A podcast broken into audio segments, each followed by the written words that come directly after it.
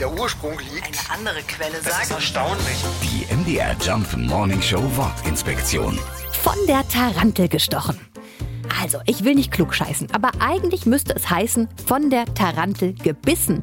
Denn bei den Taranteln handelt es sich um Tiere einer Wolfsspinnenart aus Apulien in Süditalien. Und die beißen, statt zu stechen. Schon vor Jahrhunderten wurden die Bauern in den Olivenhainen rund um die Stadt Tarant bei der Arbeit immer mal wieder von den giftigen kleinen Spinnen gebissen und litten unter den Folgen. Besonders angeblich die Frauen.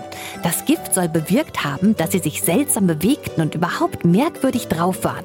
Einzige Hilfe brachten schnelle Tänze zu Tambourin und Schellenkranz.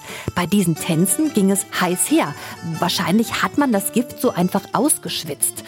Wissenschaftler sagen übrigens, dass die italienischen Taranteln ohnehin nur ein schwaches Gift haben und viel wahrscheinlicher die europäische schwarze Witwe für die Vergiftungserscheinungen verantwortlich war.